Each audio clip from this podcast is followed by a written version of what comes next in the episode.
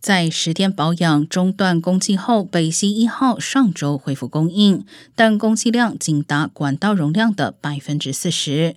俄方宣称，因西方制裁造成涡轮机从加拿大返回延宕，天然气供应量因此被迫降至该水平。不过，克林姆林宫今天表示，一旦维修好的涡轮机返回，北溪一号管线将供应与技术可行性相应数量的天然气，但并未提到供气量会增加，指出还有更多设备需要维修。不过，在欧洲怀疑俄罗斯可能完全关闭管线的情况下，这番发言仍被认为相对乐观。